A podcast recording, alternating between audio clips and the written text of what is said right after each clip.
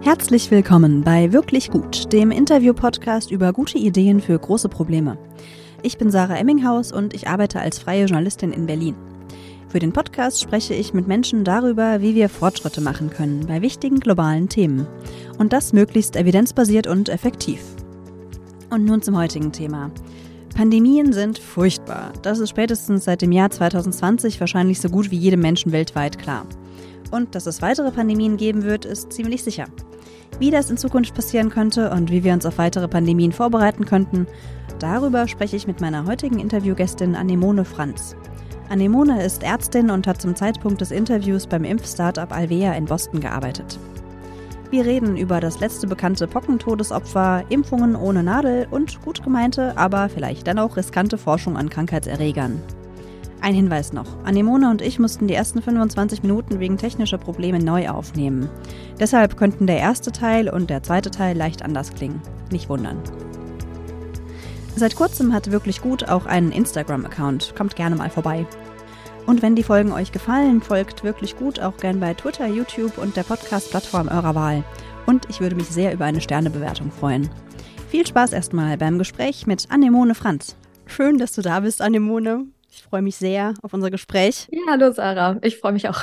Kannst du dich vielleicht einmal kurz vorstellen und erzählen, äh, wo und woran du gerade so arbeitest? Ja, also ich bin Anemone, ich bin Ärztin, ich habe in Würzburg Medizin studiert und arbeite seit äh, Anfang letzten Jahres 2022 bei einem Biotech-Startup in Boston und äh, wir arbeiten an Impfstoffentwicklung. Was ist da deine Aufgabe? Genau, also ich arbeite als Ärztin für klinische Studien. Im Großen und Ganzen geht es darum, unsere Impfstoffe dann in klinischen Studien zu testen, damit es dann letztendlich zur Zulassung kommen kann. Okay, wir wollen heute über Biosicherheit reden und ähm, konkreter über Pandemieprävention, wo sich, glaube ich, gerade alle ganz gut vorstellen können, warum das ein relevantes Thema sein könnte, auch in Zukunft. Du arbeitest mit Impfstoffen an der Impfstoffzulassung. Wie ist da die Connection zwischen Biosicherheit und naja, Impfstoffzulassung? Also warum reden wir darüber? Warum rede ich mit dir darüber? also Biosicherheit im Deutschen, im Englischen gibt es dafür zwei Begriffe, einmal Biosecurity und Biosafety und wir reden heute so ein bisschen über beides. Biosafety, da geht es darum, wie schützen wir den Menschen vor Biomaterialien, also zum Beispiel, dass sich niemand im Labor infiziert und Biosecurity, wie schützen wir Biomaterialien davor, dass sie vom Menschen missbraucht werden, äh, zum Beispiel zu terroristischen Zwecken. Und ja, ich meine, durch die Covid-Pandemie ist wahrscheinlich allen bewusst, welche Auswirkungen Pandemien auf die Menschheit haben können. Ähm, erstmal natürlich dadurch, dass es Menschenleben kostet, aber auch die Einflüsse, die es auf unsere Wirtschaft gehabt hat. Und dass es sehr wichtig ist, noch mehr Ressourcen in den Bereich Biosecurity, Pandemic Preparedness zu stecken, damit wir auf die nächste Pandemie besser vorbereitet sind. Und da kommen dann eure Impfstoffe ins Spiel. Genau, Impfstoffe sind dann eben einer von mehreren Bausteinen davon, wie wir, wenn es eben zu einer Pandemie kommt, dazu beitragen können, dass diese Pandemie dann auch schneller wieder vorbei ist und so wenig Menschenleben wie möglich kostet. Okay, was ihr bei Alvea genau macht und was für eine Art Impfstoff das ist und so, darum geht es später noch. Jetzt erstmal vielleicht kurz, also wie gesagt, wir hatten gerade oder haben gerade eine Pandemie. Äh, seit Corona hat dieses ganze Feld von, fass es mal als Biosicherheit zusammen, ganz schön viel Aufmerksamkeit bekommen. Und ich gehe stark davon aus, dass so ungefähr seit Anfang 2020 die Wichtigkeit von Pandemieprävention auch viel mehr Menschen als vorher bewusst geworden ist und sich das Ganze auch einfach sehr viel leichter begründen lässt, weil die ganze Welt einmal mitgekriegt hat, wie schlimm so eine Pandemie sein kann. Und es kann natürlich sein, dass es weitere Pandemien geben wird. Es wurde sogar in den letzten Jahren darüber geredet, dass es einfach super wahrscheinlich ist, dass die aktuelle Pandemie nicht die letzte ist. Und dazu vielleicht einmal kurz. Also wie kommen wir darauf, dass es mehr und vielleicht auch viel schlimmere Pandemien geben wird als die aktuelle? Also grundsätzlich kann man sich einfach die letzten Jahrhunderte, Jahrtausende anschauen, die gut dokumentiert sind. Und dann sehen wir, dass in mehr oder weniger regelmäßigen Abständen immer wieder Pandemien auftauchen, die unterschiedlich Ausmaße haben. Und deshalb gibt es einfach keinen Grund anzunehmen, dass es zu keinen weiteren natürlichen Pandemien kommen wird. Natürlich sind wir heutzutage sehr viel besser darauf vorbereitet. Wir haben sehr viel mehr Gegenmaßnahmen, wie eben Impfstoffe, Schnelltests, Schutzausrüstung, was eben vor allem ein Jahrtausend früher noch nicht der Fall war.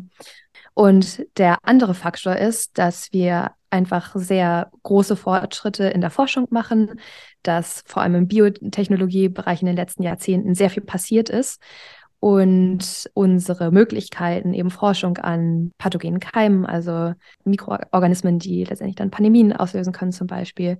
Ja, die Forschung hat einfach zugenommen und unsere Möglichkeiten auch an diesen pathogenen Keimen Veränderungen vorzunehmen und zum Beispiel die Übertragbar zwischenmenschliche Übertragbarkeit zu erhöhen oder die Tödlichkeit von einem Virus zu erhöhen, das hat sich halt alles erst so in den letzten Jahrzehnten ergeben und die Schwelle, Biotechnologie zu gebrauchen, ähm, sinkt immer, weil wir eben immer mehr technische Möglichkeiten haben und auch die Kosten für die Materialien einfach stark sinken. Hm, okay, also das eine ist so dieser natürliche Pandemieweg, also dass es weitere Zoonosen geben könnte, also Viren, die von Tier auf Mensch überspringen und so eine Pandemie auslösen zum Beispiel, wie es ja wahrscheinlich bei Corona der Fall war. Das ist das eine und da haben wir einfach historische Daten, die darauf hinweisen, wird auch in Zukunft wahrscheinlich wiederkommen. Und der andere Teil ist quasi der, dass wir befürchten müssen, dass die Möglichkeiten der Biotechnologie missbraucht werden. Also dass man pathogene Keime jetzt auch so, also von menschlicher Hand aktuell schon so verändern oder selbst herstellen kann, dass ähm, ja dadurch einfach eine neue Pandemie entstehen könnte, die ja eventuell tödlicher sein könnte. Oder noch schlimmer auf andere Art und Weise. Genau, und ich denke, dieser zweite Teil, die quasi durch Menschen gemachte Pandemien, hat auch zwei verschiedene Aspekte. Und das eine ist zum Beispiel durch einfach Laborunfälle, wenn unabsichtlich Viren aus Laboren entkommen. Und der andere Teil ist eben absichtlicher Missbrauch. Und das kann zu terroristischen Zwecken sein, das kann von Staaten als Abschreckungsmaßnahme passieren. Ich würde kurz noch einmal bei Corona bleiben. Man könnte ja, und es ist sicherlich auch schon vielfach passiert, eigene Podcast-Folgen und Bücher und Artikel dazu machen, was bei dieser aktuellen Pandemie gut geklappt hat und was nicht so. Und da du jetzt ja aus der Impfstoffentwicklung kommst und da gerade arbeitest, würde mich deine Einschätzung zu deinem Gebiet da interessieren. Also, was hat da bei Corona deiner Ansicht nach und deiner Wahrnehmung nach funktioniert und was vielleicht eher nicht so gut? Also grundsätzlich, wie du schon meintest, es gibt viele Dinge, die sehr gut geklappt haben in der Pandemie, aber grundsätzlich hat die Pandemie schon gezeigt, dass wir nicht ausreichend auf selbst natürliche Pandemien in diesem Ausmaß Ausmaß vorbereitet sind. Und äh, ich habe das vor allem am Anfang noch mitbekommen aus klinischer Sicht. Da habe ich noch im Krankenhaus gearbeitet. Und am Anfang hat es an allem gefehlt. Wir hatten keine Schnelltests, wir hatten noch keine Impfstoffe, wir hatten viel zu wenig Schutzausrüstung, sodass man oft äh, FFP2-Masken selbst auf der Intensivstation äh, über Tage äh, die gleiche tragen musste mhm. ähm, oder gar keine hatte. Also selbst so grundsätzliche Sachen, ähm, die eigentlich vorauszusehen sind, wir wissen es, ähm, kommen immer wieder zu neuen Pandemien. Warum hatten wir nicht genügend Material vorrätig?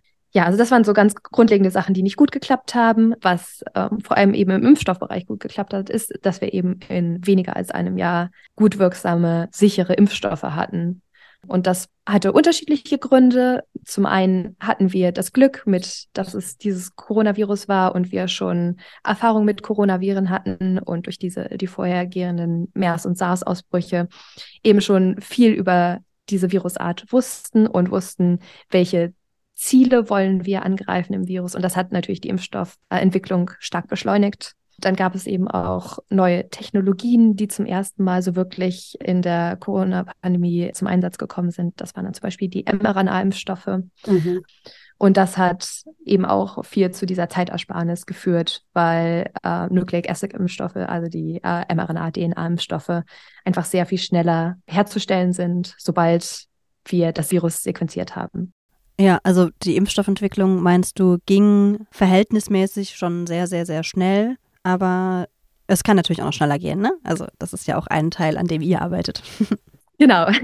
Also es war sehr schön, äh, Impfstoffe in weniger als einem Jahr zu haben. Und das ist halt etwas, was wir vorher nicht so für möglich gehalten haben. Mhm. Aber ein Jahr in einem Pandemie-Setting für effektive Impfstoffe ist immer noch viel zu lang. Und deshalb gibt es jetzt Anstrengungen, das eben auf 100 Tage oder einfach so kurz wie möglich zu halten, äh, diesen Entwicklungsprozess. Genau. Wir hatten vorhin schon das Thema Laborunfälle angesprochen. Das finde ich irgendwie einen sehr gruseligen und aber auch interessanten möglichen Ursprung einer Pandemie und würde deswegen gerne mal auf so einen ganz konkreten Laborunfall eingehen, weil wir hatten es erwähnt, wir denken nicht nur wegen Corona, dass es weitere Pandemien geben kann, sondern einfach auch, weil es historisch total viele Vorfälle gibt, bei denen übertragbare Krankheiten sehr viel Schaden und sehr viel Leid angerichtet haben. Und dazu gehören zum Beispiel auch die Pocken. Äh, mit denen habe ich mich mal ähm, ausführlicher beschäftigt für eine äh, Recherche, also mit der Ausrottung der Pocken. Und war da super fasziniert davon, mit was für einer irren Anstrengung die Menschheit es geschafft hat, die Pocken als einzige Krankheit komplett auszurotten. Aber eben halt wirklich nur mit unfassbar vielen Menschen, die wirklich von Tür zu Tür gegangen sind, Leute geimpft haben, Leute ausfindig gemacht haben. Das war total faszinierend. Und da bin ich auf das letzte bekannte Pocken-Todesopfer gestoßen. Das war eine britische Fotografin, die hieß Janet Parker, die im Jahr 1978 Pocken bekommen hat. Möchtest du mal erzählen, was da passiert ist mit der Frau Parker? Genau, ja, das ist eine sehr spannende Geschichte. Ähm, wie du schon erwähnt hast, gab es äh, über viele Jahre von der WHO eben diese Aus Ausrottungskampagnen äh, für die Pocken.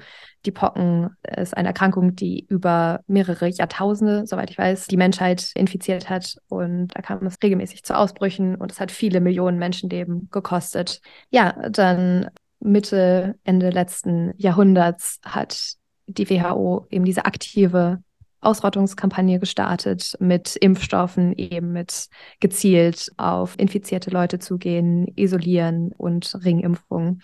Und so kam es dann 1977, glaube ich, zu dem letzten äh, natürlichen Todesfall. Und wenige Jahre später wurden die Pocken auch offiziell als eradiziert erklärt. Dann kam es allerdings ein Jahr später nach diesem natürlichen Fall noch zu einem kleineren Ausbruch in der UK. Und man weiß, glaube ich, bis heute nicht genau, wie sich Janet Parker infiziert hat. Sie hat eben an diesem Institut gearbeitet, das auch an Pocken geforscht hat und eben als medizinische Fotografin war vor Ort und hat sich dann irgendwie infiziert und hatte dann auch noch, glaube ich, zwei weitere Menschen weiter infiziert und sie ist letztendlich dann auch daran gestorben. Ja, genau, weil so die Haupttheorie, wie das passieren konnte, wenn ich das ähm, richtig verstanden habe, ist ja, dass womöglich Aerosole durch eine Lüftung von diesem Labor, wo eben an Pocken geforscht wurde, entwichen sind und in ihr Büro gelangt sind und sie sich dadurch infizieren konnte. Genau, ja. Ja, ich fand das auch deswegen so faszinierend, weil dann eben gleichzeitig danach wieder hunderte Menschen in Quarantäne gekommen sind, weitere hunderte um sie herum geimpft wurden, weil also bei den Pocken ist das wohl so, dass man ausgesetzt sein kann und die Impfung, wenn man es schnell genug macht, trotzdem noch wirkt.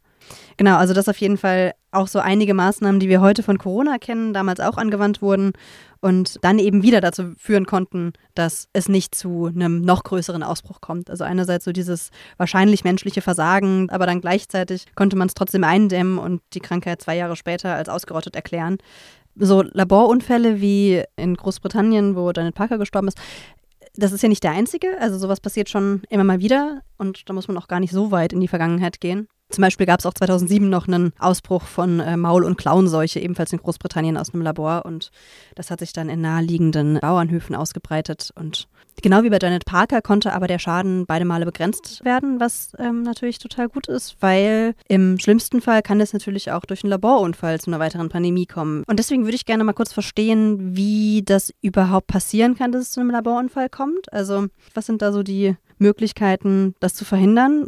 Labore, die an pathogenen Keimen forschen, müssen ein Biosicherheitslevel haben und je nachdem, an was für Viren, an was für Bakterien sie forschen und einerseits wie tödlich sie sind, wie leicht sind sie von Mensch zu Mensch übertragbar und ein anderer Faktor ist auch eben, haben wir Gegenmaßnahmen, zum Beispiel bei den Pocken, äh, die Pocken sind zwar sehr tödlich, aber wir haben eben diesen Impfstoff. Deshalb, wenn da zumindest ein äh, natürliches Pockenvirus aus einem Labor entweicht, können wir eben schnell durch Ringimpfung dagegen vorgehen. Also ganz kurz, Ringimpfung, das hast du ja vorhin schon erwähnt, das ist das, wenn man alle Leute drumherum impft, also quasi reihum, oder?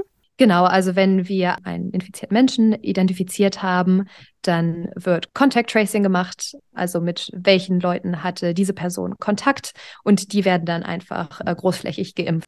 Ja, und genau, also eben diese Biosicherheitslevel werden je nachdem, was der erwartete Schaden von diesem, äh, diesem Pathogen ist, äh, eingeteilt. Warum kann es trotzdem zu Laborunfällen kommen? In diesen Laboren arbeiten ja auch nur Menschen mhm. und da kann es zu, zu Fehlern kommen. Aber vielleicht müssen wir auch überlegen, reicht die Laborsicherheit, wie sie heute besteht, reicht die aus? Brauchen wir bessere Biosicherheitslevel? Muss das besser kontrolliert werden? Genau, ich denke, da gibt es auf jeden Fall viele Ansätze, um das noch zu verbessern und die Wahrscheinlichkeit zu verringern, dass es eben zu Laborunfällen kommt. Dadurch, dass immer mehr Forschung passiert und dass, wenn so ein Pathogen, das bioengineert wurde, in die Natur entweicht, können die Auswirkungen ja auch nochmal sehr viel größer sein im Zweifelsfall. Mhm. Ja, spannend fand ich da, als ich bei der Recherche darauf gestoßen bin, dass zumindest Stand 2021 gibt es weltweit 60 Labore, beziehungsweise sind 60 Labore weltweit geplant oder bereits gebaut, die unter diese höchste biologische Schutzstufe fallen, woraus man ja schließen kann, dass also dass es dort besonders wichtig ist zu schützen, also dass dort tendenziell mit mehr gefährlichen Stoffen gearbeitet wird. Bei den Pocken war es ja so, das hast du erwähnt, dass die über eine sehr, sehr lange Zeit auch immer wieder aufgetreten sind und auch immer wieder zurückgekehrt sind. Das war auch bei der Pest so. Das sind ja zwei Beispiele von bekannten Pandemien, die historisch einfach immer wieder aufgetreten sind. Wie denkst du da über das Risiko nach? Also glaubst du, wir ergreifen für natürliche Pandemien ausreichend Maßnahmen? Ich tippe auf eher nicht, weil bei Corona waren wir ja auch nur mäßig vorbereitet. Also was kommt ähm, in der Hinsicht noch auf uns zu, deiner Meinung nach? Ja, also grundsätzlich stimme ich dir zu. Wir sind auch nicht ausreichend auf natürliche Pandemien vorbereitet. Da muss auf jeden Fall noch sehr viel mehr Arbeit passieren. Und das ist in dem Bereich zum Beispiel Early Detection, also dass wir schneller wissen, wenn eine neue Pandemie auftaucht und andere Maßnahmen, dass wir zum Beispiel mehr Schutzausrüstung vorrätig haben, damit wir eben im Pandemiefall direkt ja das äh, Personal schützen können, das in Krankenhäusern arbeitet oder die Leute, die zum Beispiel an der Energieversorgung arbeiten oder so, also Essential Workers, die ähm, sich darum kümmern, dass ähm, die unsere Gesellschaft weiter funktioniert. Und sowas wie Schnelltests, da hat sich ja sehr viel getan jetzt in der Covid-Pandemie, dass wir eben schneller, bessere Schnelltests haben und auch dies, dass man sich daheim testen kann und dann selber isolieren kann und dann eben ja bessere Impfstoffe, Impfstoffe, die schneller entwickelt werden, die aber auch dann schnell weltweit in auch entlegene Gegenden verteilt werden können. Genau, also grundsätzlich sehe ich da viele Möglichkeiten, das noch sehr viel zu verbessern und uns darum zu kümmern, dass die nächste natürliche Pandemie eben nicht mehr so verheerend ist wie Covid. Andererseits machen mir jetzt natürliche Pandemien nicht so viel Kopfzerbrechen wie jetzt Pandemien, die durch den Menschen entstehen oder eben Laborunfälle. Was ist an denen so viel gefährlicher? Also Corona war jetzt ja schon richtig fies, Pestpocken waren auch super fies, auch ganz ohne menschliches Zutun. Also was ist der Grund, warum du glaubst, dass dieses menschliche Zutun, also warum bereitet dir das mehr Sorgen als das andere? verschiedene Faktoren. Einerseits der internationale Fokus liegt eher auf diesen natürlichen Pandemien, während von diesen Worst-Case-Szenarien, also es wird ein Virus freigelassen, was darauf optimiert ist, mhm. so viele Menschen wie möglich in kürzester Zeit anzustecken. Für, für diese Worst-Case-Szenarien, da wird sehr viel weniger getan. Genau, der andere Faktor ist eben, natürlich entstehende, entstehende Viren optimieren grundsätzlich nicht darauf, die Menschheit auszulöschen, aber ein menschlicher Akteur kann eben schon genau auf diesen Punkt optimieren. Also einen so großen Schaden wie möglich anzurichten. Und dieser Bad Actor kann natürlich auch voraussehen, was für Gegenmaßnahmen werden getroffen werden und dann versuchen, diese zu umgehen. Mhm. Also auch so diese strategische Frage, die natürlich bei einem ja natürlich entstandenen Virus nicht so mit einbezogen werden muss. Solche Bad Actors können ja auch Staaten sein in sehr, sehr unangenehmen Fällen. Also Viren können auch als biologische Waffen geopolitisch gebraucht bzw. missbraucht werden und können dadurch super große Gefahren darstellen. Jetzt zum Beispiel im Kalten Krieg haben ja USA und Sowjetunion auch ganz schön große Programme zur Entwicklung von biologischen Waffen aufgebaut. Also die Sowjetunion hat zum Beispiel Pockenviren und Pestbakterien gelagert. Und jetzt auch gerade, wo du es nochmal angesprochen hast, ich frage mich, wie groß da die Gefahr ist, dass heute in geopolitischen Konflikten Biowaffen eingesetzt werden. Ja, da als Stichwort natürlich auch die Biowaffenkonvention. Die gibt es seit den 70er Jahren, also so ein internationales Abkommen. Ja, wie siehst du da die Gefahr? Vielleicht kurz einmal zu dieser Konvention. Was ist das? Was kann die? Was hat die bereits getan?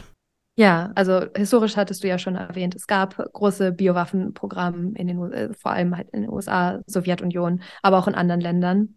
Und heutzutage ist der internationale Konsens, dass Biowaffen nicht gebraucht werden sollten. Und deshalb hat, ja, haben die, die meisten Länder offiziell keine Biowaffenprogramme mehr. Ähm, was da jetzt im Geheimen passiert, ist manchmal nicht so leicht vorauszusagen.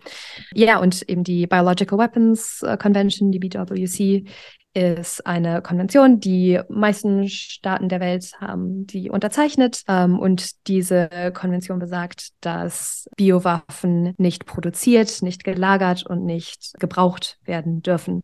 Ja, also deshalb die BWC ist eine sehr, sehr wichtige äh, Organisation. Allerdings, wenn man sie jetzt zum Beispiel mit der chemischen Waffenkonvention vergleicht oder Nuklearwaffenkonvention, dann ist der, der Machtbereich der BWC sehr viel mehr eingeschränkt und eben vor allem auch kein Mechanismus zu überprüfen, ob die Unterzeichnerstaaten sich tatsächlich an die mhm. äh, Konvention halten.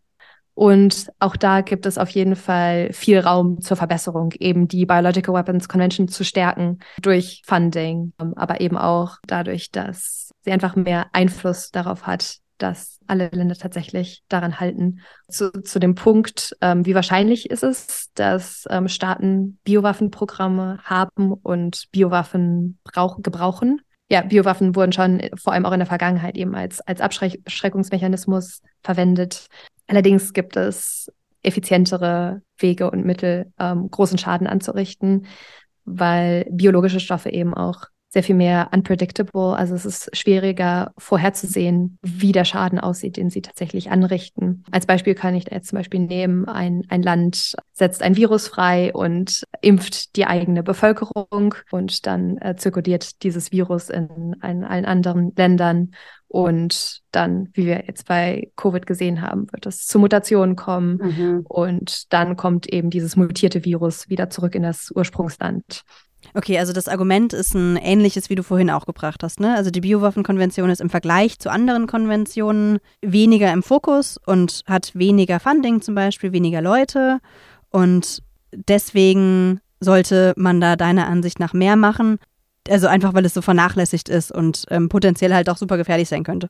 Genau, ähm, und ich will jetzt die Gefahr von Biowaffen überhaupt ja. nicht herunterspielen, ähm, ja. sondern ähm, was ich meine, ist nur, dass ähm, es für State Actors vielleicht nicht das sinnvollste Mittel ist, ja. um Interessen durchzusetzen. Wenn wir allerdings von anderen Bad Actors ausgehen, also zum Beispiel Terroristen, irgendwelche Doomsday Cults oder so, mhm. ähm, die eben kein großes Interesse daran haben, irgendwie gewisse Menschengruppen zu schützen oder einfach, einfach nur so viel Schaden wie möglich anrichten wollen, ähm, dann sieht die Gefahr schon ganz anders aus. Ja, genau. Also äh, gutes Stichwort. Es gibt ja auch solche bioterroristischen Akteure der Vergangenheit, äh, wie zum Beispiel dieser japanische Kult Amo Shinrikyo. Der hat in den 90ern Säcke mit Nervengas in einem Zug aufgeschnitten hat, hatte eigentlich Antrags geplant mit seiner tatsächlichen Umsetzung, aber immer noch tausende Menschen verletzt und 13 sind dabei gestorben. Und ja, das ist natürlich super unvorhersehbar, welche krude Gruppe da vielleicht gerade was am Planen ist und welche, an welchen Viren vielleicht auch selbst irgendwie forscht. Genau, ja, das ist ein sehr guter Punkt und ein gutes Beispiel mit um, Shinrikyo, ähm, eben um zu zeigen, dass es eben diese Doomsday-Accounts gibt und dass es ja auch vielleicht einzelne ja, Single Actors gibt, die einfach nur darin Interesse haben, Schaden anzurichten. Und ja, um Shinrikyo, das ist jetzt auch schon wieder ja ein paar Jahrzehnte her.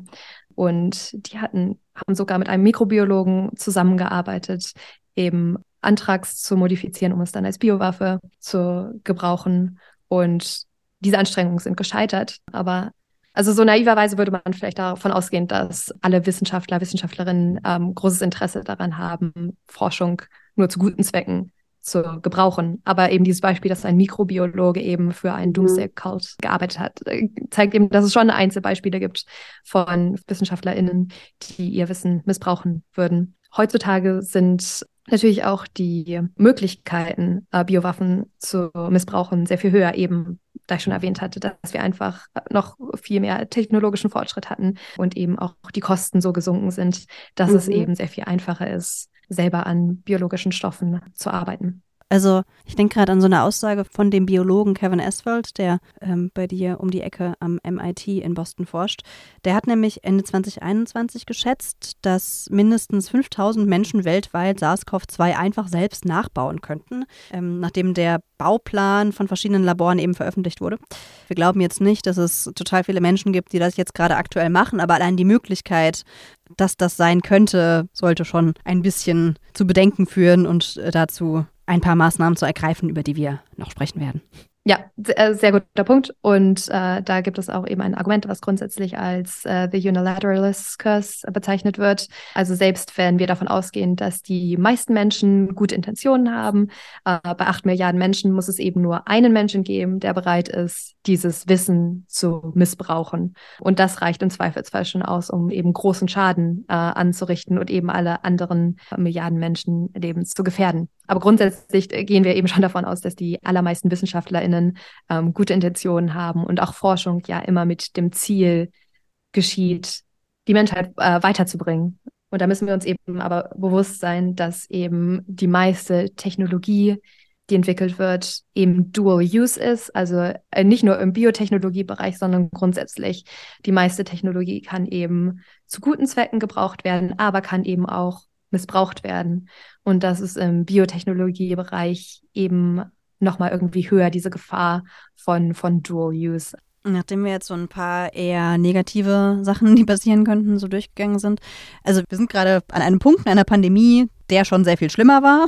Ich weiß nicht, ob man Ende sagen kann. Aber für viele Menschen ist es, glaube ich, schon so, dass man sich jetzt nicht mehr ganz so schlimm fühlt wie noch 2020, 2021, sondern man hat so das Gefühl, okay, das Leben ist wieder so halbwegs normal und es ähm, war schon mal sehr viel schlimmer. Und in so einem Zustand ist es vielleicht schwierig, jetzt direkt über die nächste Pandemie nachzudenken. Und es ist vielleicht jetzt nicht der ideale Zeitpunkt, um an Leute zu appellieren, zu sagen, hey, genau das könnte nächstes Jahr wieder passieren. Wie denkst du darüber nach? Also wie gehst du mit dieser Sorge vor weiteren Pandemien so ausgerechnet zu diesem Zeitpunkt um? Ja, also da stimme ich dir nicht zu. Ich denke, gerade ist der Zeitpunkt, um zu sagen, ja, wir sind, haben jetzt die eine Pandemie geschafft oder es sieht zumindest so aus, als hätten wir es demnächst geschafft. Aber die nächste Pandemie kommt auf jeden Fall, weil du hattest vorhin schon erwähnt, die Covid-Pandemie hat einfach diese Sensibilität von, von Menschen eben für die Gefahr von Pandemien erhöht. Und wir müssen jetzt eben damit anfangen, uns auf die nächste Pandemie vorzubereiten, weil eben Covid auch gezeigt hat, wie schlecht wir noch darauf vorbereitet sind. Und ich kann das gut verstehen. Auch meine Motivation, über Covid zu reden, hat auch stark abgenommen. Aber es ist eben so wichtig, dass wir die Erkenntnisse aus dieser Pandemie mitnehmen und darauf aufbauen. Ja, weil ich glaube, es ist schwer, das zu rechtfertigen, wenn wir auf die nächste Pandemie wieder genauso schlecht vorbereitet sind. Okay, an diesen Appell anschließend würde ich gerne mit dir mal so ein, ähm, ein Framework mit verschiedenen Komponenten, was wir denn jetzt eigentlich tun können, um diese ganzen unangenehmen Szenarien auch tatsächlich zu verhindern. Beziehungsweise einmal so von der Vorbeugung, also der Prävention, bis hin dann zum Umgang mit einem solchen Vorfall, falls ein Erreger es bis unter Menschen schafft sozusagen. Und da nehme ich dieses Framework von Prävention, Early Detection, also die frühe Erkennung und dann als dritten Punkt quasi die Intervention bzw. Response, die Reaktion darauf, was dann passiert, wenn das Ding unter den Menschen ist, das Pathogen. So, also wir fangen mal bei der Prävention an. Es gibt ja das sogenannte Vorbereitungsparadox, das besagt, wenn eine Gesellschaft sinnvolle Maßnahmen trifft, um irgendwas Negatives zu verhindern und diese Sache dann tatsächlich nicht eintritt oder nicht so schlimm wird, wie man vorher befürchtet hat, dann werden die Maßnahmen von vorher als übertrieben wahrgenommen. Dabei ist das eigentlich ja nur ein Zeichen dafür, wie gut die Vorbereitung halt geklappt hat. Und es ist ein Paradox, weil die Wahrnehmung am Ende ist, dass man gar nicht so viel hätte tun müssen, obwohl genau die Tatsache, dass man so viel gemacht hat, zu dem positiveren Ergebnis geführt hat. Das ähm, hatten wir bei Corona ja auch an ein paar Stellen, würde ich zumindest vermuten. Also ohne Masken oder Restaurantschließungen hätte es womöglich viel schlimmer werden können. Aber genau solche Maßnahmen wurden dann halt als total übertrieben wahrgenommen, weil wenn, wenn dann die Zahlen sich doch nicht so schlimm entwickelt haben, wie vorher befürchtet. Genau, und das Paradox musste ich ähm, zum Beispiel auch bei der Biological Weapons Convention, also der Biowaffenkonvention, über die wir vorher schon geredet haben, ähm, auch denken, die eventuell ja ebenfalls schon katastrophale Ereignisse verhindert hat. Ja, stimmst du dazu? Oder also wahrscheinlich haben die schon sehr unangenehme Dinge verhindert, oder? genau. Ja, äh, also dieses Präventionsparadox ist sehr interessant äh, und ich stimme dir auf jeden Fall zu. Und das ist sehr schade, weil dann diese Incentive, mehr in Prävention zu stecken, einfach stark abnimmt. Also Menschen sind weniger bereit, da Energie reinzustecken, auch wenn es jetzt irgendwie ähm, um Gesundheitsmaßnahmen gibt, wie zum Beispiel regelmäßig Sport zu machen oder so. Weil wenn man es richtig macht, dann hat man positive Auswirkungen, aber man merkt es nicht so, weil man eben diese negativen. Es ist halt so die Abwesenheit von einem Herzinfarkt zum Beispiel. Also ich habe dann halt keinen Herzinfarkt, aber. G genau, genau, die Abwesenheit von einem Herzinfarkt. Genau. Und also wir wissen nicht, was, wie die Welt heute aussehe, wenn es die Biological Weapons Convention nicht geben würde. Aber grundsätzlich in diesem Framework Prevention, Detection und Response ist die Prävention das, was wir eigentlich vor allem darauf fokussieren wollen, weil im besten Fall sind wir so gut da drin, Pandemien zu verhindern, mhm. dass wir Early Detection und Response gar nicht mehr brauchen. Aber es ist natürlich trotzdem wichtig, in alle drei Bereiche Energie und Ressourcen einzustecken, weil wir eben uns nicht darauf verlassen können, dass Prävention 100 Prozent hilft.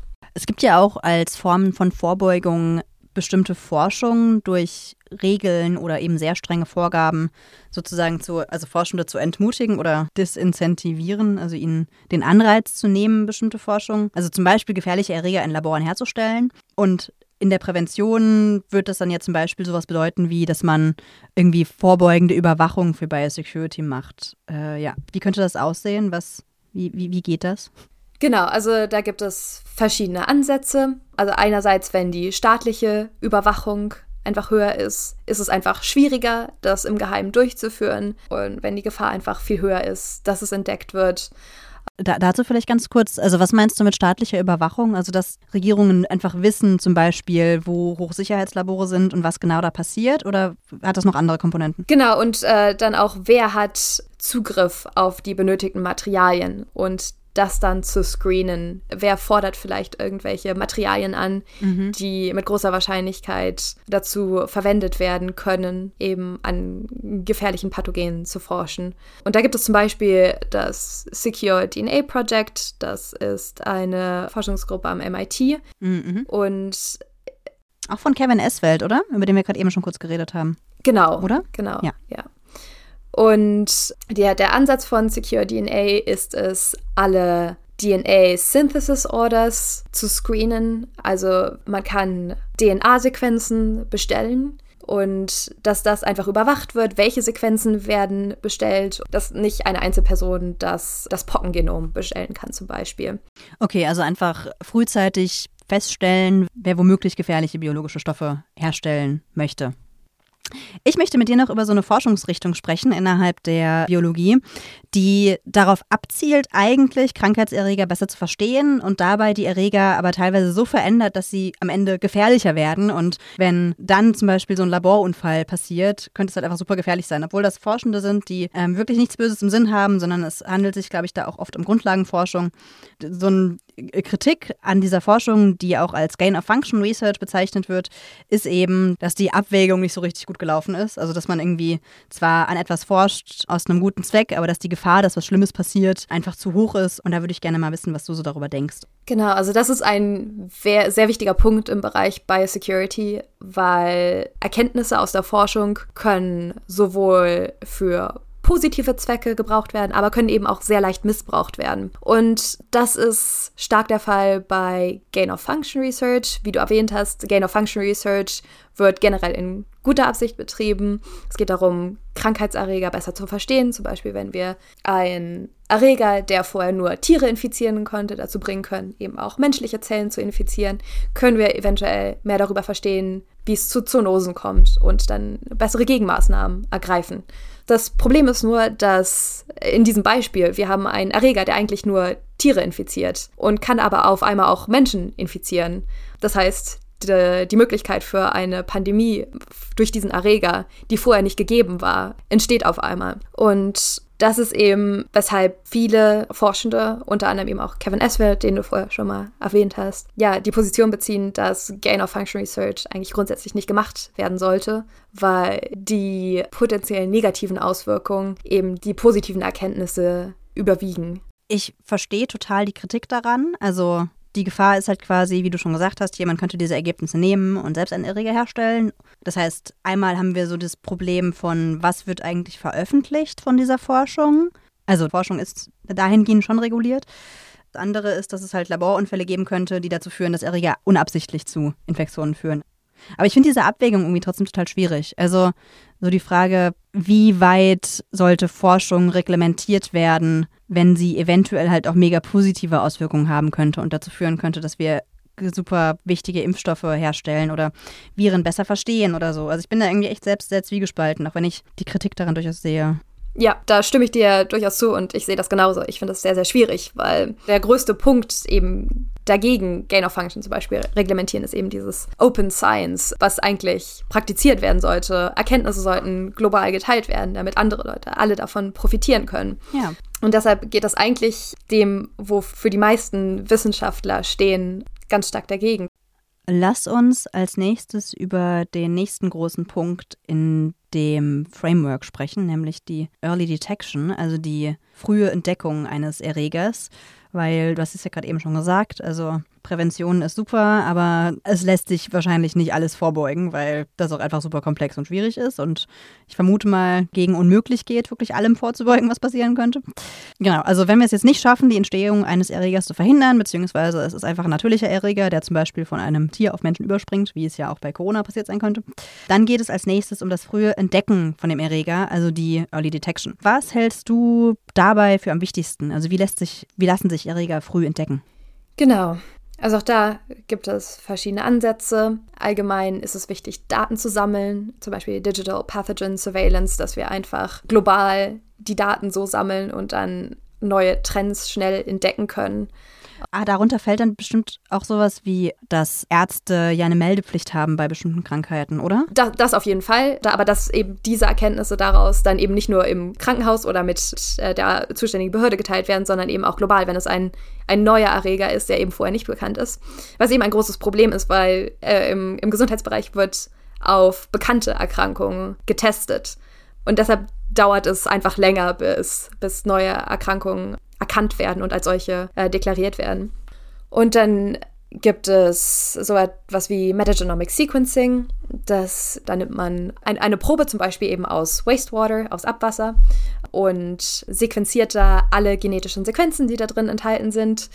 Das wiederholt man und dann hat man irgendwann einen guten Überblick, was, was für genetische Sequenzen sind grundsätzlich da drin erhalten. Und auch da kann man dann Trends erkennen. Okay, aber ich verstehe jetzt auch, was du vorhin meintest, dass eben dieses äh, Informationen zusammentragen auch super wichtig ist, weil wie so Meldewege funktionieren können, haben wir bei Corona ja auch sehr gut gesehen, als es so um ganz einfach infizierten Zahlen zum Beispiel ging, wo es ein Riesenakt war, irgendwann mal dahin zu kommen, dass alle irgendwie sinnvoll melden. Also alle, so die ganze Welt, dass das Ganze von so einer Arztpraxis oder einem Krankenhaus über eine kommunale Ebene, jetzt in Deutschland, dann irgendwie zu so einem Bundesland und dann zum Gesundheitsministerium und von da aus irgendwie zur WHO oder so gelangt. Also überhaupt mal ein System zu haben, wo Informationen schnell gesammelt werden und an der richtigen Stelle ankommen. Das ist ja auch nochmal ein Weg, der zurückgelegt wird, der halt zur Verzögerung führt und haben wir jetzt noch nicht erwähnt, aber natürlich zählt hier wirklich wahrscheinlich jede Minute, die man verzögert. Genau, und da ist eben auch ein äh, wichtiger Punkt Digitalisierung, das eben auch viel im deutschen Gesundheitssystem, äh, da wir in vielen Krankenhäusern eben noch Faxgeräte tatsächlich benutzen. Ja, man muss da noch viel passieren, eben dann auch um zentral die Daten zu sammeln und äh, dass dann zentral darauf zugegriffen werden kann und das eben auch mit anderen Ländern geteilt werden kann. Da muss ich auch gerade an, ähm, an die Webseite Our World in Data denken, die irgendwie unabsichtlich zu dem zentralen Ort wurde, wo die ganzen Corona-Daten zusammengelaufen sind, weil die sich einfach täglich die Mühe gemacht haben, sich irgendwelche Facebook-Seiten von Ministerien von sämtlichen Ländern anzugucken, um Daten zusammenzutragen, weil es dieses zentrale Zusammentragen einfach lange nicht gab und mhm dann so ein Non-Governmental, also Nicht-Regierungsakteur auf einmal diese Aufgabe übernommen hat. Das könnte natürlich deutlich besser gehen in Zukunft. Genau, also sehe ich genauso. Das sollte nicht die Aufgabe von Our World in Data sein, aber es ist natürlich sehr gut, dass es dann im Zweifelsfall von, ja, von solchen Organisationen übernommen wird.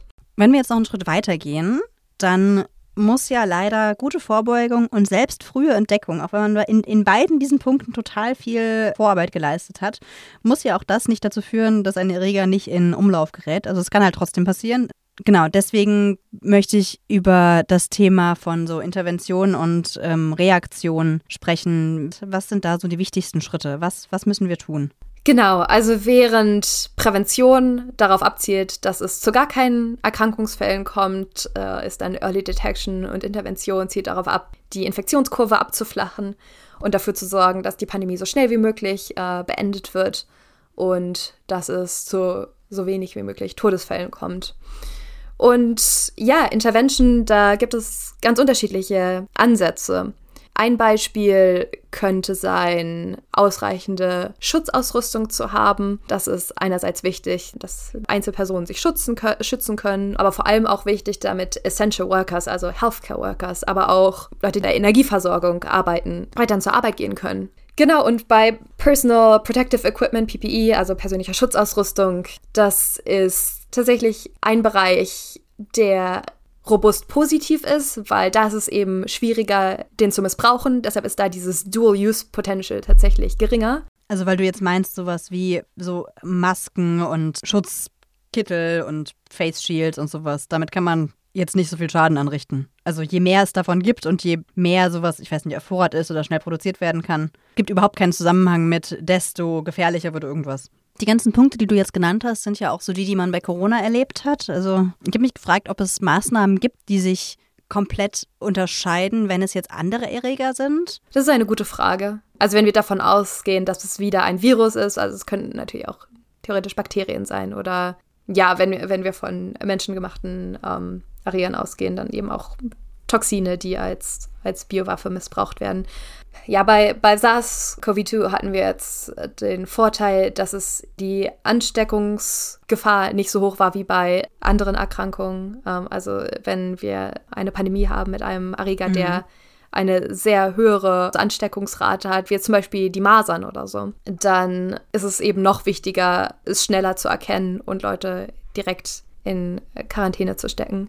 Aber so die Klassenanmaßnahmen ändern sich nicht grundsätzlich bei Viren, oder? Oder ist es jetzt ein naiver Gedanke, weil ich halt nur Corona kenne? Also ich kann mir vorstellen, dass so die Ausprägung der unterschiedlichen Maßnahmen ein bisschen unterschiedlich sein kann, je nach Typ Virus, aber so, dass jetzt eine komplett neue Klasse an Maßnahmen dazukommt bei einem neuen Virus, eher unwahrscheinlich, oder?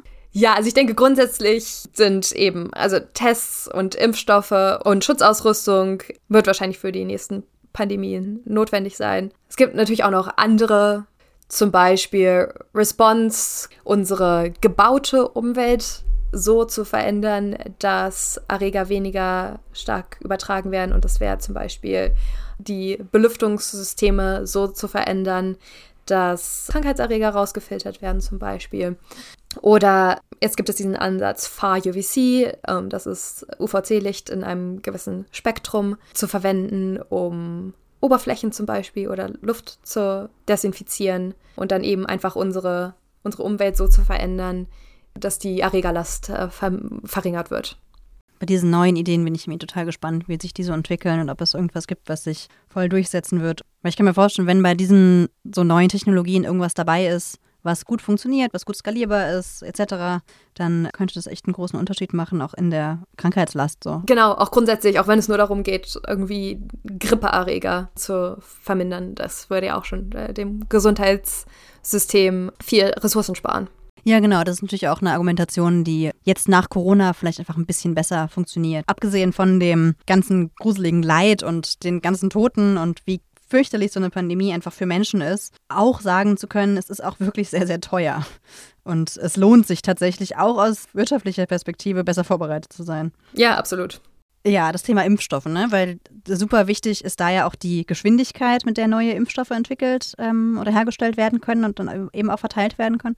Wir hatten ganz am Anfang schon kurz darüber gesprochen, dass es bei der aktuellen Pandemie bei SARS-CoV-2 ja deutlich schneller ging als erwartet. Aber der Gedanke von vielen und auch dem Unternehmen, bei dem du arbeitest, ist ja, dass es halt noch deutlich schneller gehen könnte. Es gibt zum Beispiel ja auch die CEPI, also die Coalition for Epidemic Preparedness Innovations, die so als Ziel hat, 100 Tage nur zu brauchen bis zur nächsten Impfung. Da ist Deutschland zum Beispiel auch Gründungsmitglied. Ihr bei Alvea versucht diesen Vorgang ebenfalls weiter zu beschleunigen. Wo setzt ihr denn da an? Also wie wollt ihr dafür sorgen, dass Impfstoffe schneller entwickelt werden können? Genau, also bei Impfstoffen oder bei Medical Countermeasures allgemein ist eine Herausforderung, die schnell genug zu entwickeln und dann eben zu testen und ja, weltweit zu verteilen. Das ist, hatte ich ja vorhin schon erwähnt, das ist etwas, was sehr gut geklappt hat in, in dieser Pandemie, also dass wir sehr viel schneller äh, effektive Impfstoffe hatten als erwartet. Aber trotzdem sind neun Monate in einer Pandemie immer noch viel zu lang. Und selbst jetzt eben diese 100-Tage-Mission, Impfstoffe innerhalb von drei Monaten zu entwickeln, selbst drei Monate sind lang. Und um diese 100-Tage-Grenze zu knacken, das ist noch viel, viel Arbeit. Und grundsätzlich ist das mit diesen mit neuen Impfstoffplattformen, also zum Beispiel mRNA oder DNA, dass der Entwicklungsprozess sehr viel schneller geht, dass innerhalb von wenigen Tagen quasi der neue Impfstoff designt werden kann. Und das dann aber, was viel Zeit kostet, ist eben diesen Impfstoff zu testen und dann eben auch herzustellen in ausreichenden Mengen und weltweit zu verschiffen. Kannst du mich da mal so kurz mitnehmen? Also die Herstellung, das Design von so einem neuen Impfstoff, warum das so schnell gehen kann, hatten wir ja vorhin schon kurz angesprochen, weil wenn eben die Vorarbeit geleistet ist und nur noch minimal was verändert werden muss an dem Impfstoff. Also ich meine, bei Corona, ich glaube bei BioNTech Pfizer war es auch so, dass der innerhalb von wenigen Tagen eigentlich schon quasi fertig war. Also was, was, was dauert dann so lange? Also wo kommen die neun Monate her, beziehungsweise was soll in 100 Tagen alles passieren? Genau, also wenn wir diesen Impfstoff designt haben, dann muss er auch erstmal in, in ausreichender Quantität erstmal hergestellt werden, damit wir genug haben, um diesen Impfstoff zu testen. Und das ist auch alles stark reglementiert, also da muss, das muss unter GMP-Bedingungen passieren, also Good Manufacturing Practice. Und das ist eben auch ein stark reglementierter Prozess, der sehr teuer ist und das dauert dann auch alles länger, weil es eben überprüft werden muss. Und wenn wir dann genügend Material haben, dann wird es eben erstmal an Zellkulturen getestet und im, im Tiermodell. Und genau, da, da müssen wir ausreichend Daten sammeln. Ist es sicher vor allem? Und löst es eine Immunantwort im Tiermodell aus zum Beispiel. Auch wenn natürlich Tiermodelle nicht eins zu eins auf den Menschen übertragbar sind. Genau, und wenn wir dann äh, ausreichend Sicherheitsdaten im Tiermodell haben, dann kann in klinischen Studien getestet werden. Und das ist grob, also Phase 1, 2 und 3, bevor es dann zur Zulassung kommt. Und Phase 1 wird an, an einer kleineren Gruppe von Studienteilnehmern getestet. Und Phase 1 ist vor allem dafür, um zu testen, ist der Impfstoff sicher. Also im schlimmsten Fall versterben Leute daran. Äh, oder auch gibt es starke, unerwartete Nebenwirkungen ja, auch da kann man dann schon als, als sekundären Endpunkt schon schauen, ja, löst er auch eine Immunantwort aus, ist die Immunantwort ausreichend. Und dann Phase 2 und 3 haben dann immer größere Gruppen an Studienteilnehmern. Gibt es irgendwelche Nebenwirkungen und ist es ausreichend wirksam? Und wenn dann all diese Daten gesammelt sind und ausgewertet sind, dann kommt es irgendwann zur Zulassung und dann muss er eben auch noch, oder das kann auch parallel passieren, in ausreichenden Mengen hergestellt werden und dann global verteilt werden. Da kommen dann auch wieder Schwierigkeiten auf, äh, zu, vor allem Impfstoffe in entlegendere Teile der Welt zu bringen, wo eben die Infrastruktur noch nicht so gut ausgebaut ist. Jetzt zum Beispiel bei den mRNA-Impfstoffen war es so, dass die bei sehr tiefen Temperaturen gelagert werden mussten, also bei minus 80 Grad. Und das macht es sehr, sehr schwierig, die Impfstoffe schnell und konsequent in alle Teile der Welt zu verteilen. Gerade eben meintest du irgendwas von mehreren Monaten, ich glaube bei den Tieren.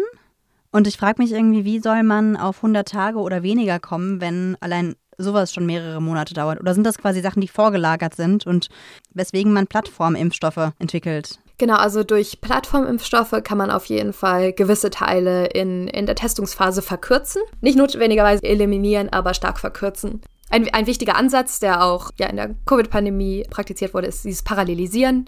Also während Leute diesen Impfstoff entwickeln und erste Ergebnisse haben, wird schon angefangen zu testen und dann werden aber noch weitere Kandidaten entwickelt, die dann auch wieder getestet werden.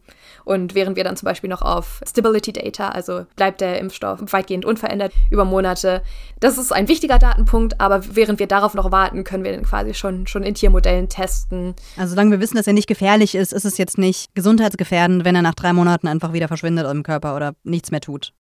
Genau, also ja, was auf jeden Fall wichtig ist und warum das ja auch alles so stark reglementiert ist, dass wir keine Menschenleben gefährden wollen. Äh, deshalb sollten auch gewisse Punkte in, in der Testungsphase nicht komplett eliminiert werden. Aber es gibt auf jeden Fall viele Teilbereiche, die stark verkürzt werden können oder eben auch dadurch, dass wir schon Daten mit ähnlichen Impfstoffen gesammelt haben, dann einfach äh, ja ein sehr viel besseres Verständnis von dem Wirksamkeits- und Sicherheitsprofil von gewissen Impfstoffen haben.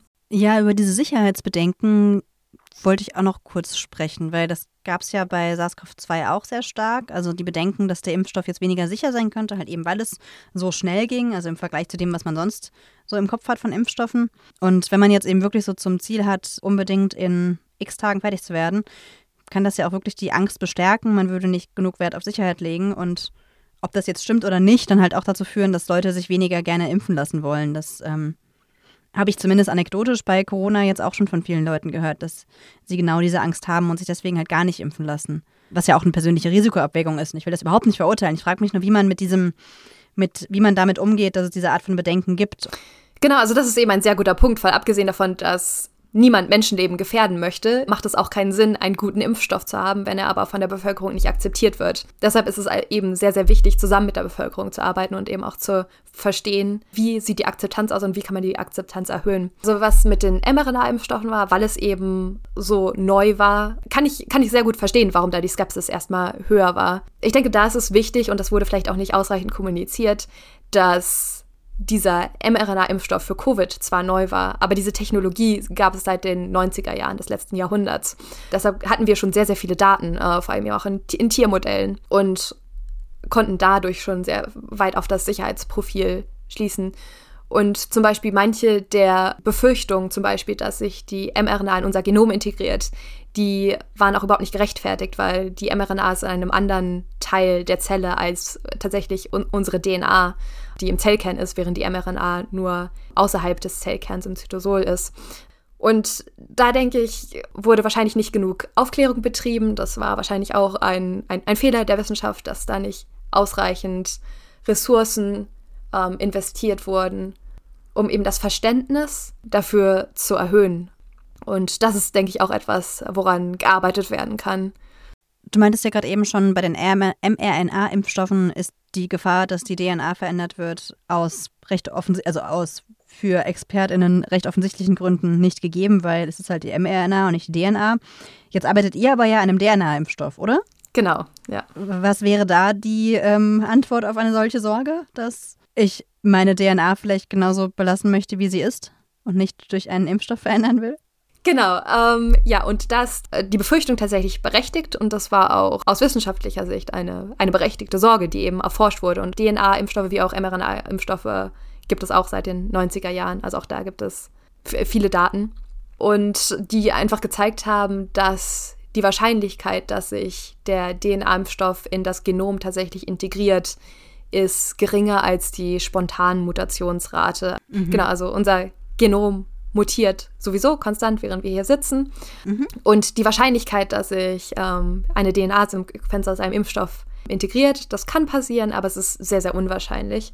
Und das zum Beispiel kann auch dadurch gesteuert werden, wie eben diese DNA-Sequenz aussieht. Das ist zum Beispiel geringer bei Plasmid-DNA, die eben als Ringform ist, aber es ist etwas höher, wenn es eine lineare Sequenz ist zum Beispiel. Aber auch immer noch sehr gering. Okay, also ihr arbeitet gerade an einem DNA-Impfstoff. Und wo steht er gerade? Was ist da euer Stand, euer Plan? Und braucht es den überhaupt noch? Wir haben doch schon echt viel. Vielleicht fangen wir erstmal mit dem, mit, dem, mit dem letzten Punkt an, den du gemacht hast. Brauchen wir noch einen neuen Covid-Impfstoff?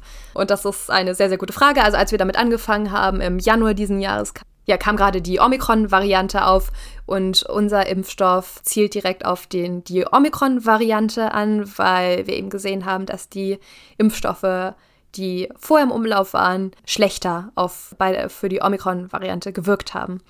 Dazu habe ich auch anekdotische äh, Evidenz. Dreimal geimpft und ich hatte dieses Jahr schon zweimal Corona. Ich vermute mal beide Male Omikron. Also. ja. Genau, und äh, eben um, um das zu verhindern, genau, war eben unser erster Ansatz, einen Impfstoff zu schaffen, der eben auf Varianten zugeschnitten ist. Aber grundsätzlich war von Anfang jetzt nicht unsere Mission, dass wir mit unserem Impfstoff Covid beenden werden, sondern eher, dass wir eben dieses Wissen, die Infrastruktur, eine neue Plattform aufbauen um sowohl eben jetzt, dass wir mit, mit unserem Impfstoff helfen, Covid zu bekämpfen, aber eben auch mit dem Ausblick, dass das eben nicht die letzte Pandemie ist und dass wir einfach Impfstoffe brauchen werden, die flexibel an neue Varianten angepasst werden können, weil wir ja gerade bei Covid gesehen haben, wir haben einen guten Impfstoff und dann mutiert Covid und äh, es entstehen neue Varianten und dann laufen wir die ganze Zeit mit unserem Impfstoff hinterher genau, deshalb brauchen wir einfach äh, Plattformen, die sehr flexibel angepasst werden können, die eventuell auch gleichzeitig mehrere Varianten bekämpfen können und allgemein einfach mehr innovatives Denken, wenn es um Impfstoffe geht.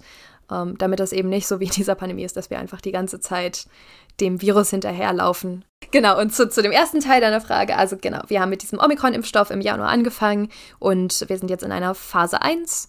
Und was wir viel machen, ist parallelisieren. Also wir arbeiten parallel noch an anderen Impfstoffen mit auch anderen Plattformen, aber auch zum Beispiel anderen Routes of Administration. Ähm, also zum Beispiel gerade werden ja die ganzen Impfstoffe mit einer Nadel initiiert was viele Nachteile hat. Also einerseits gibt es eben diese Leute mit Nadelphobien, die dann weniger geneigt sind, sich eine Impfung geben zu lassen.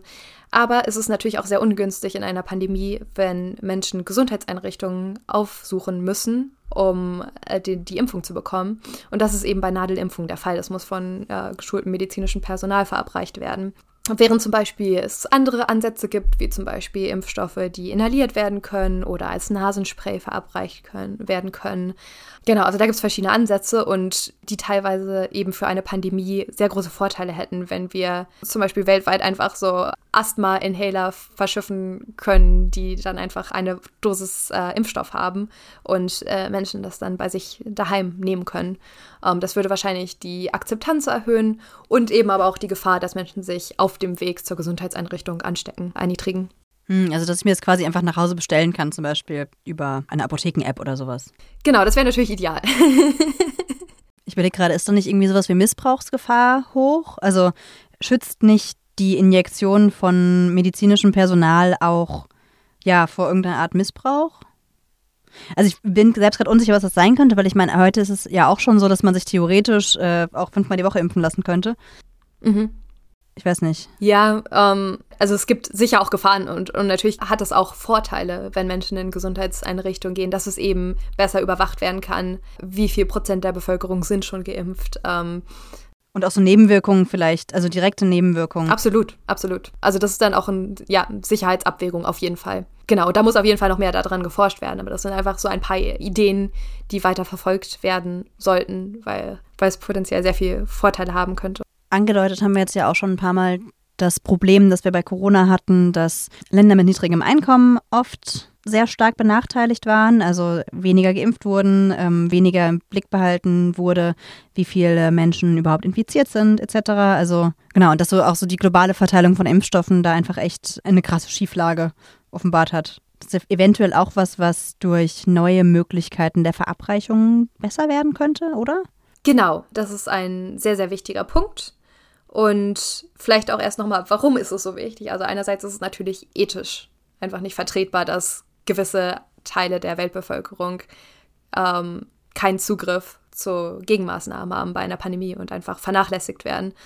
Andererseits ist es aber auch aus egoistischen Gründen für auch westliche Länder wichtig, dass Gegenmaßnahmen weltweit verteilt werden, weil jetzt, wie wir bei Covid gesehen haben, wenn große Teile der Bevölkerung nicht geimpft werden, entstehen eben neue Mutationen, die dann eben wieder zu uns zurückkommen und unsere vorherigen Impfungen eben im Zweifelsfall nicht mehr wirken. Und das ist eben auch einer der Ansätze von Alvea, weshalb wir eben auch uns am Anfang auf eine DNA-Plattform fokussiert haben, ist, dass DNA-Impfstoffe Vorteile gegenüber mRNA-Impfstoffen haben. mRNA-Impfstoff hat wiederum auch Vorteile, aber eben ein großer Vorteil von DNA ist, dass DNA stabiler ist als mRNA.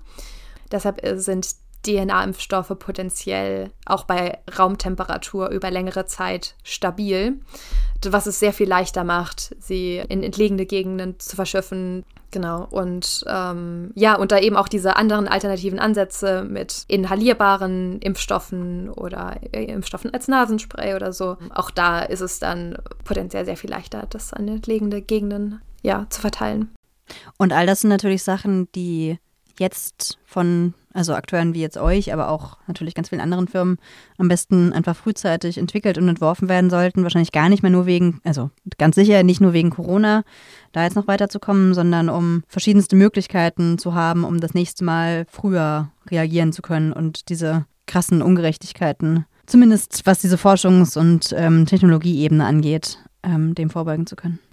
Absolut. Und das ist auch etwas, wo man gut pathogenagnostisch daran arbeiten kann. Also wenn wir alternative Routes of Administration für Covid-Impfstoffe finden, dann sind die wahrscheinlich auch transferierbar auf äh, andere äh, Impfstoffe für gegen andere Krankheitserreger. Und für euch ist ja auch ein wichtiger Punkt, die Zulassungsprozesse zu beschleunigen, richtig? Genau, also wir versuchen unsere, die Prozesse auf unserer Seite so stark wie möglich zu beschleunigen. Auch das wird alles parallelisiert, während eben noch unsere präklinischen Studien laufen, dass wir schon daran arbeiten, die ganzen ähm, Dokumente herzustellen, für den Antrag klinische Studien durchführen zu können, dass eben sobald wir dann die Daten haben, das alles direkt an die äh, Regulaturbehörden geschickt werden kann, die das dann analysieren und dann äh, uns die Zulassung geben. Dass eben von unserer Seite alles so effizient wie möglich abläuft, weil das ist eben das, was wir beeinflussen können. Was dann in diesem Regulaturprozess tatsächlich passiert, das können wir nicht so stark beeinflussen. Und da auch gibt es viele Ineffizienzen. Da wurde schon viel jetzt während der Pandemie gemacht, dass viel das eben beschleunigt wurde. Ja, aber viel, was wir eben nicht beeinflussen können, zum Beispiel eben, dass diese Gremien, die diesen Antrag prüfen, sich nur zu gewissen Zeitpunkten treffen, also zum Beispiel einmal im Monat, wenn wir diesen Antrag einreichen, genau bevor sie sich treffen. Und dann gibt es aber oft ähm, Rückfragen und dann äh, können wir so schnell wie möglich darauf antworten, aber dieses Gremium trifft sich im Zweifelsfall ja erst wieder im nächsten Monat. Dadurch geht dann sehr viel Zeit verloren. Und das ist eben nur ein Beispiel und es gibt viele, viele Ineffizienzen, sowohl im regulatorischen Bereich als auch im, im Manufacturing, also Herstellungsbereich und, uh, und Supply Chains. Genau.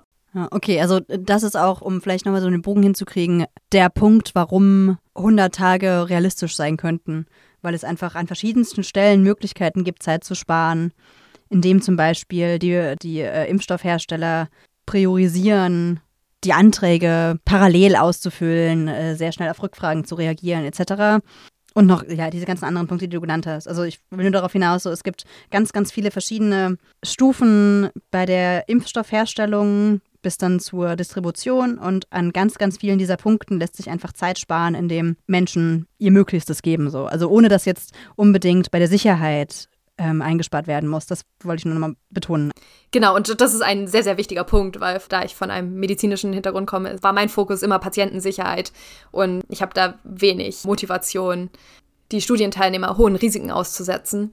Ähm, aber es gibt eben sehr viele Ineffizienzen, die einfach leicht ver ver verbessert werden können. Und es ist auch schon viel in der in der Covid-Pandemie ist viel passiert. Zum Beispiel auch sowas wie Emergency Use Authorization, auch wenn wir noch nicht ähm, die vollständigen Phase 3 Daten haben, dass eben der Impfstoff trotzdem schon zugelassen werden kann.